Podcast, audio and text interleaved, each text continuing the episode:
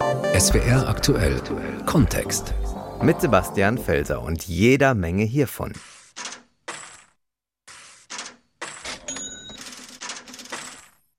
Es geht um Geld, aber nicht um das, welches wir in der Tasche haben. Es geht um das Geld, das andere Leute unserer Regierung mal geliehen haben. Kurz gesagt, Staatsschulden.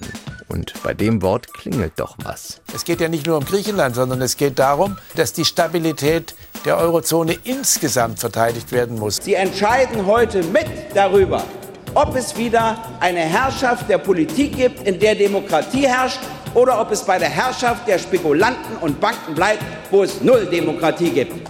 Wir werden eine neue Fiskalunion schaffen für den Euro, die gleichzeitig eine Stabilitätsunion ist. Und zwar indem wir eine Schuldenbremse einführen werden für alle Mitgliedstaaten des Euro und die, die sich daran beteiligen wollen. Schulden und Finanzen haben uns vor gut zehn Jahren schon mal umgetrieben. Und die Frage ist, wenn jetzt die Verschuldung durch die Corona-Krise wieder wächst, bekommen wir solche Probleme wieder? Vielleicht hilft es ja, wenn wir uns vorher ein bisschen mit der Geschichte und der Theorie von Staatsschulden beschäftigen. Staatsschulden, so funktionieren die Geldgeschäfte von Regierungen. Das ist der SW aktuell Kontext heute. Grundsätzlich gibt es in den Wirtschaftswissenschaften zwei sehr unterschiedliche Bewertungen von Staatsschulden. Die eine Denkrichtung warnt. Ohne eine Schuldenbremse galoppiert die Staatsverschuldung immer weiter. Irgendwann gewinnen die Schulden die Überhand und es wird unmöglich, den Staat weiter zu finanzieren.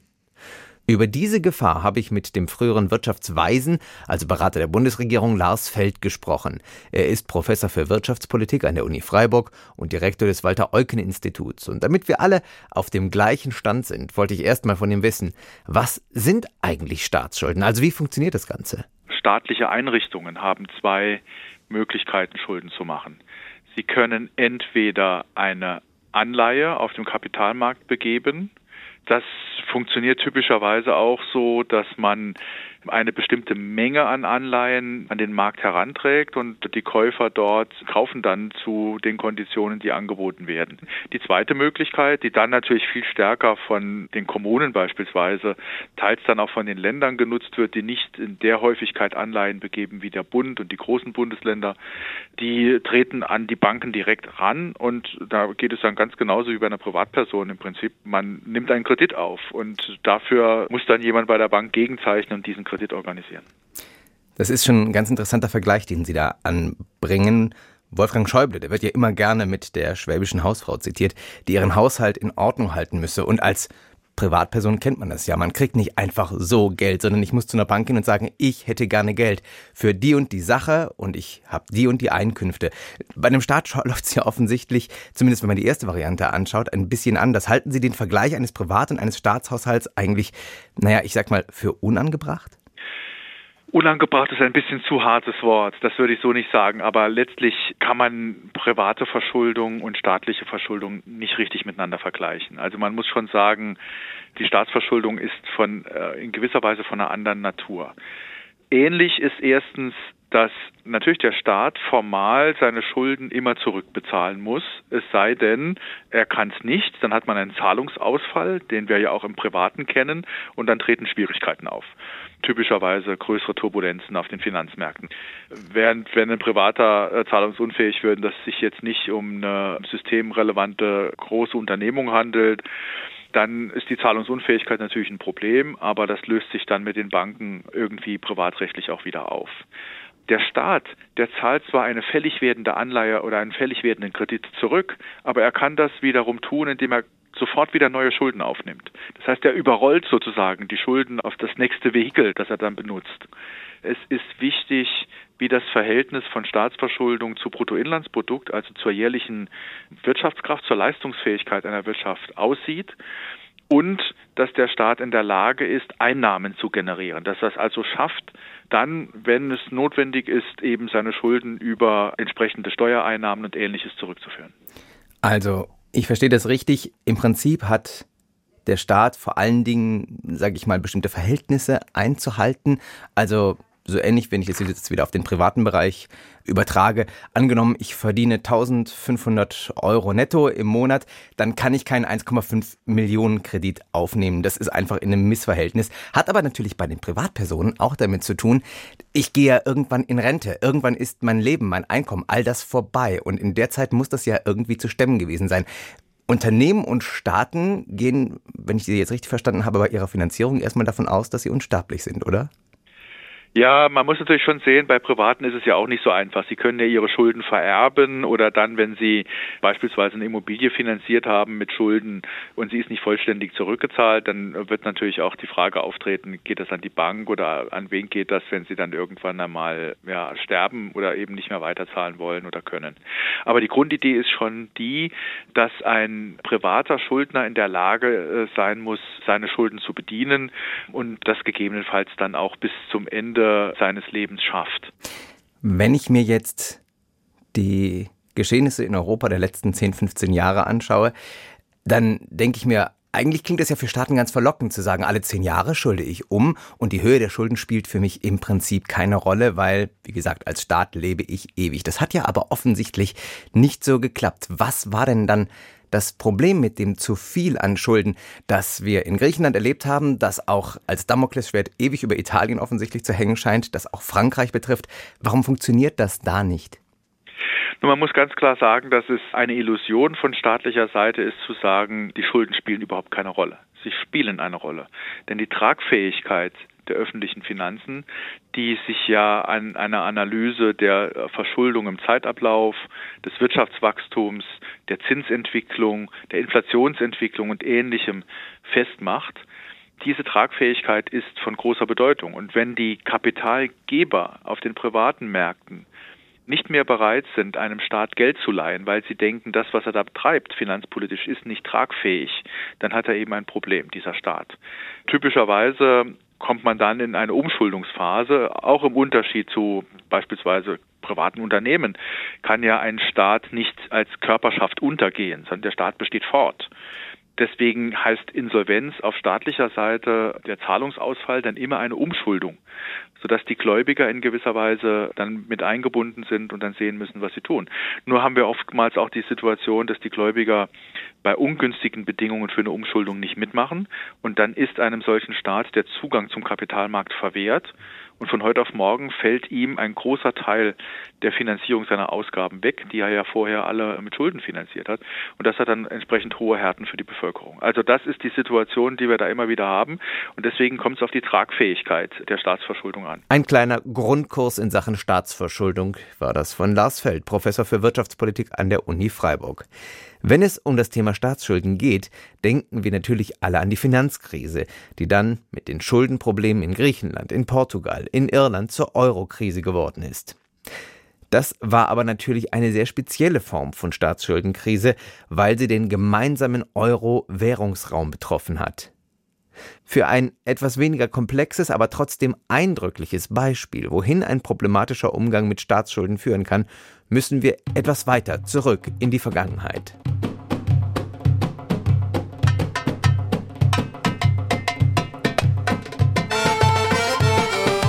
Ägypten im Sommer 1798. Bei Alexandria landen französische Truppen unter dem Kommando Napoleons. Binnen kürzester Zeit überrennen diese die Ägypter und das osmanische Militär. Es ist eine Niederlage, die in der Schlacht bei Abu Kir gipfelt, bis heute im Thronsaal von Versailles auf einem Gemälde festgehalten. Diese Niederlage hat die Ägypter zwei Dinge gelehrt. Erstens können sie sich nicht auf die Zentralregierung der Osmanen in Istanbul verlassen, sie müssen sich möglichst selbst helfen. Zweitens müssen sie aufholen.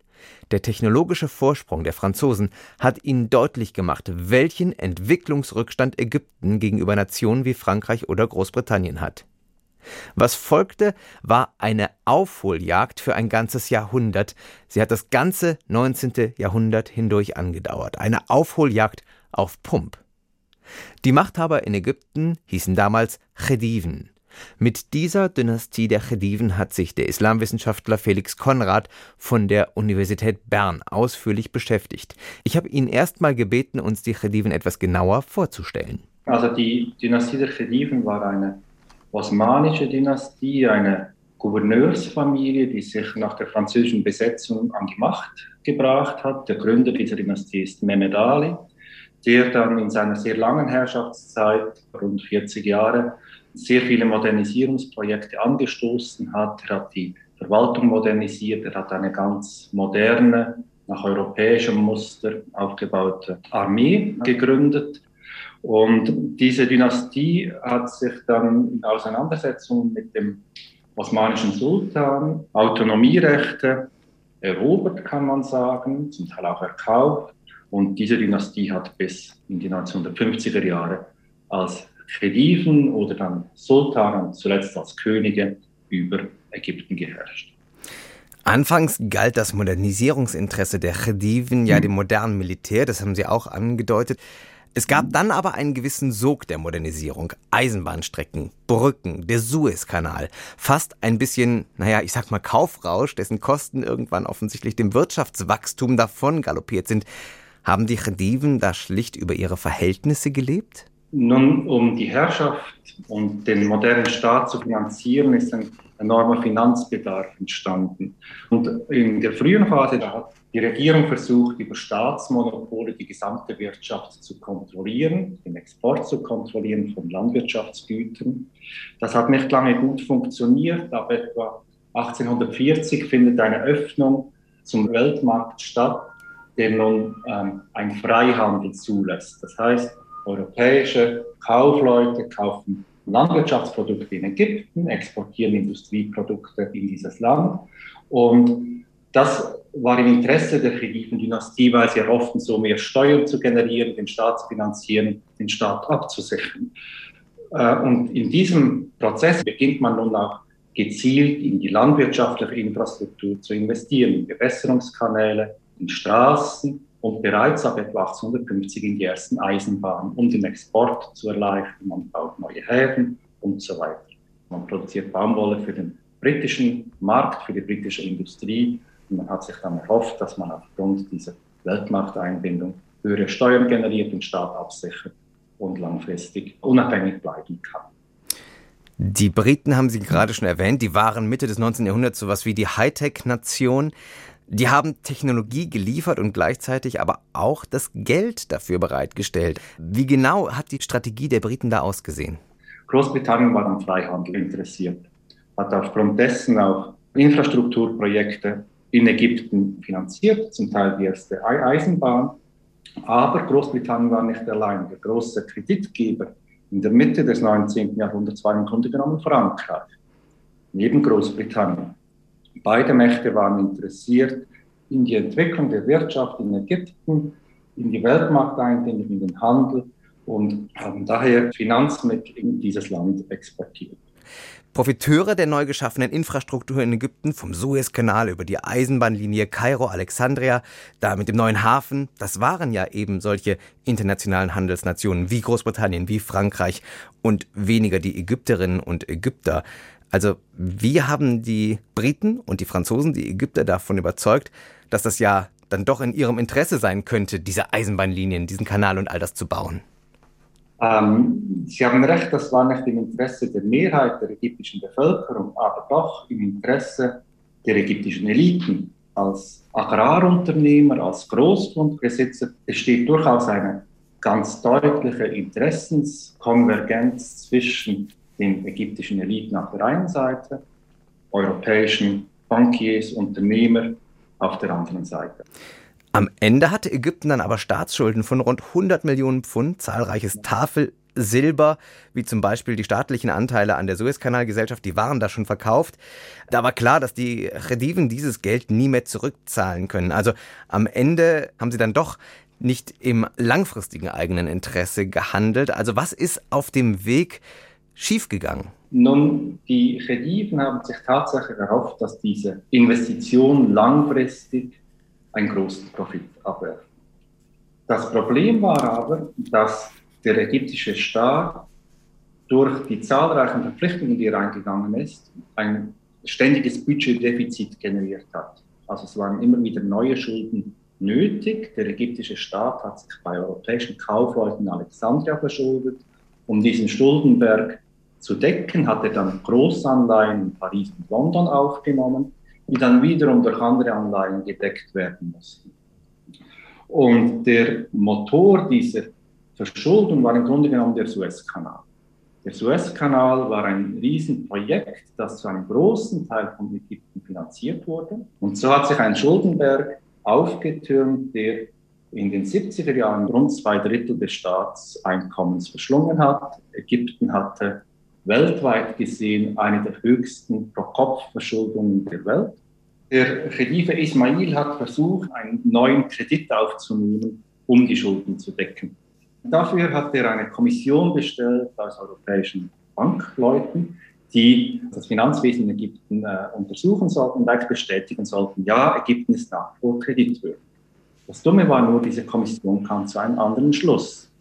Hat festgestellt, die Finanzverwaltung funktioniert nicht richtig, viele Projekte wurden in Sand gesetzt, sind nicht rentabel. Ist nicht kreditwürdig. Das hat dann den Druck der europäischen Banken auf die Regierungen erhöht, die ihrerseits dann interveniert haben und den Khediven dazu gezwungen haben, britische und französische Beamte zuzulassen, die die Einnahmen kontrollieren und die Ausgaben. Es gab nun einen britischen Finanzminister und einen französischen Minister für die Ausgaben. Also europäische Minister wurden in die ägyptische Regierung eingesetzt. Die Schuldenkasse hat dann auch Staatseinnahmen quasi gependet, Zolleinnahmen, Hafeneinnahmen, Grundbesitz, die nun nur noch genutzt wurden, um den Schuldendienst zu gewährleisten. Also das Resultat war eine verschleierte Kolonialherrschaft durch Großbritannien und Frankreich. Die Geschichte der ägyptischen Variante der Schuldenfalle, erzählt vom Schweizer Islamwissenschaftler Felix Konrad, der sich intensiv mit der Dynastie der Chediven beschäftigt hat. So kann es also gehen, wenn die Schulden übermächtig werden. Die Souveränität geht komplett verloren.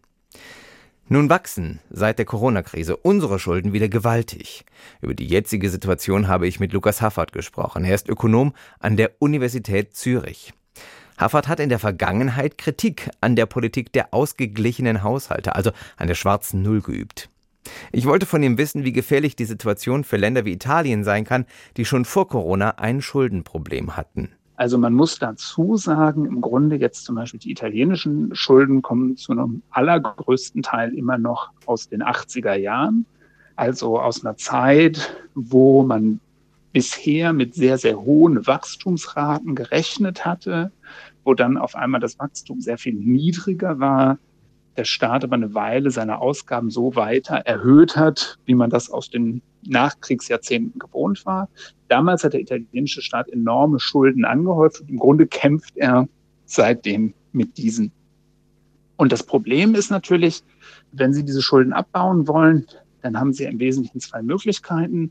Sie erhöhen Ihre Einnahmen oder Sie reduzieren Ihre Ausgaben. Und das weitere Erhöhen von Staatseinnahmen, das war eben in den letzten 30, 40 Jahren sehr, sehr schwierig. Wir haben internationalen Steuerwettbewerb. Die höhere Besteuerung von hohen Einkommen, von Unternehmen wurde immer schwieriger. Das heißt, die Anpassung der Staaten musste eigentlich sehr, sehr stark auf der Ausgabenseite erfolgen. Und da kann man jetzt als Faustregel sagen, politisch ist es immer einfacher, Kürzungen bei Investitionen durchzusetzen als zum Beispiel bei den Sozialausgaben. Also wenn Sie versuchen, die Sozialausgaben zu kürzen, müssen Sie mit ganz enormem Widerstand der unmittelbar Betroffenen rechnen. Wenn Sie sich entscheiden, eine Eisenbahnstrecke nicht zu bauen, dann gibt es erstmal relativ wenige Leute, die dagegen auf die Straße gehen. Und deshalb haben in allen Ländern die Investitionsbudgets unter dem Kampf gegen die Verschuldung gelitten. Und das führt dann zu den Zuständen der öffentlichen Infrastruktur. Auf der einen Seite ist das Schlimmste, was mir als Staat eigentlich passieren kann, dass ich einen enormen Berg von Schulden immer weiter vor mir hertrage. Es gibt schon aber auch bei den Investoren natürlich eine Risikoabwägung. Dann könnte dieses Ich verschulde mich immer weiter in die Zukunft, alle zehn Jahre nehme ich einfach neue Anleihen auf, irgendwann nicht mehr funktionieren. Verstehe ich Sie da richtig? Das ist ein spezifisches Problem in der Eurozone, das dadurch entsteht, dass äh, die Euro-Länder ja die Hoheit über ihre Währung an eine zentrale Organisation in Frankfurt delegiert haben. Der italienische Staat kann eben keiner Notenbank die Anweisung geben, jetzt die ganzen italienischen Staatsschulden aufzukaufen, für ein Land wie die USA oder Großbritannien, das eben seine eigene Währung kontrolliert, gibt es diese Gefahr eigentlich so nicht. Sie haben eben gesagt, die italienischen Schulden zum Beispiel kommen alle aus den 80er Jahren oder ein Großteil davon. Nun haben wir den Euro ja aber eigentlich erst äh, de facto seit 2002. Warum hat Italien eigentlich nicht die Zeit genutzt, in der es quasi noch Herrin über die Lira war, diese Schulden zu minimieren? weil in der Zeit die Zinsen, die Italien zahlen musste, enorm hoch noch waren. Also ähm, man unterscheidet ja zwischen dem sogenannten Primärdefizit und dann dem äh, tatsächlich ausgewiesenen Budgetdefizit. Also das Primärdefizit ist einfach die Gegenüberstellung von Steuereinnahmen und regulären Staatsausgaben. Und was diesen Vergleich angeht, hat Italien schon viele, viele Jahre genauso solide gewirtschaftet oder sogar noch solider gewirtschaftet als Deutschland. Also die Italiener selbst leben seit 30 Jahren nicht, wie man so formulieren würde, über ihre Verhältnisse. Was dazu geführt hat, dass die trotzdem äh, diese große Schuldensumme nicht abbauen konnten, war, dass sie ähm, aus den Steuereinnahmen eben gleichzeitig noch sehr, sehr hohe Zinsen bezahlen mussten. Ne? Also man kennt ja aus der Berichterstattung über die Euro-Krise immer diesen Begriff des Spread. Und vor der Einführung des Euro waren eben die Zinsen, die auf italienische Staatsanleihen zu zahlen waren, viel, viel höher als die Zinsen, auf, die auf deutsche Staatsanleihen zu zahlen waren. Und insofern hat sozusagen das Vor sich herschieben dieses Schuldenberges äh, den italienischen Staat viel, viel mehr Geld gekostet, als das vor sich herschieben eines vergleichbaren Schuldenbergs den deutschen Staat gekostet hätte. Nun sagen Ökonomen, die für eine höhere Staatsverschuldung plädieren, immer wieder, das Geld aufnehmen ist in Ordnung, aber bitte nur für Investitionen, nicht für Steuergeschenke, nicht für Bürokratie. Wenn wir uns anschauen, dass das nicht so gut geklappt hat in Italien, Frankreich, Griechenland, die Beispiele, über die wir gesprochen haben, auch teils in den USA nicht so besonders gut, Deutschland will ich mal gar nicht von reden. Wie kann das denn überhaupt gelingen? Früher hat man versucht, das durch Verfassungsregeln zu machen. Also es ist ja nicht so, als wäre die Schuldenbremse, die man in Deutschland 2009 eingeführt hat, die erste Verfassungsregel zum Thema Staatsverschuldung gewesen, sondern vorher gab es eben die sogenannte goldene Regel, die genau das, was Sie gerade beschrieben haben, enthielt. Also die Regel, die neuen Schulden dürfen nicht größer sein als die neuen Investitionen. Eben mit der Logik, dann werden sagen, die Schulden jedenfalls rechnerisch genau in die Investitionen gesteckt. Und also auch Reformvorschläge zur Schuldenbremse gehen sehr häufig in genau diese Richtung, dass man sagt, man sollte nicht einfach auf Schuldenregeln in der Verfassung verzichten, aber diese Regeln sollten unterscheiden. Schulden für Investitionen wären dann zulässig, Schulden für Konsumausgaben, also Sie haben von Wahlgeschenken gesprochen, diese Art von Schulden, die würden dann beschränkt oder verboten werden. Nun hat die Corona-Pandemie Länder ja weltweit dazu gezwungen, wieder neu und im Zweifelsfall auch deutlich lockerer an das Thema Verschuldung ranzugehen. Sind das in Ihren Augen, ich möchte es mal ganz flapsig formulieren, gute neue Schulden? Ja, absolut. Also das ist ja sagen erstmal grundsätzlich ein Lehrbuchbeispiel dafür, wann der Staat sich verschulden sollte. Zum Abfedern von Krisen ist staatliche Verschuldung einfach das Instrument, mit dem man dafür sorgt, dass nicht die volle Last der Krise jetzt in der Gegenwart getragen werden muss, sondern dass die Last der Krise über die Zeit gestreckt werden kann. Es sorgt auch dafür, dass die Krise nicht so tief ist, wie sie ohne eine staatliche Investition wäre. Also insofern, das sind ähm, vollkommen sinnvolle Schulden. Und es ist auch wichtig, dass man eben in Europa zum Beispiel versucht hat, dafür zu sorgen, dass sich auch die anderen europäischen Länder, nicht nur Deutschland, sagen, ausreichend groß verschulden können, um genau diese Lastenstreckungs- und Krisenminderungsfunktion zu erreichen. Die Frage wird halt jetzt sein, sagen, wie schnell man eine Kehrtwende einleitet. Und da wäre eben die Sorge, dass die Kehrtwende zu früh kommt oder zu heftig kommt. Also in der Weltfinanzkrise 2008, 2009, damals hat man sozusagen zu früh wieder auf die Bremse getreten, hat man zu früh gesagt, wir müssen jetzt die Haushalte wieder sanieren. und hat im Grunde in Europa den, den wirtschaftlichen Aufschwung, bevor er voll da war, schon wieder abgewirkt. Und insofern ist aus meiner Sicht die interessante Frage, gelingt es uns diesmal, dieses Problem zu vermeiden? Und ich denke, da gibt's so ein paar optimistisch stimmende Signale aus den USA. Joe Biden macht ja jetzt gerade ein politisches Programm, das wirklich sehr, sehr stark darauf abzielt, nicht zu früh wieder auszusteigen mit neuen Schulden, auch wir haben ja gerade über Investitionen gesprochen, großes Investitionsprogramm zu finanzieren. Das wäre natürlich sehr wünschenswert, wenn diese amerikanische Strategie auch ein Stück weit nach Europa ausstrahlen würde. Ja, US-Präsident Biden, der verteidigt ja auch diese Ausgaben damit, dass er sagt, er will in Infrastruktur investieren, aber nicht nur in Straßen und Schienen und Brücken, sondern auch in schnelles Internet, gute Bildung, gute Ernährung ist sogar dabei. Sind das gute Investitionen aus Ihrem Blickwinkel durch diese Schuldenbrille?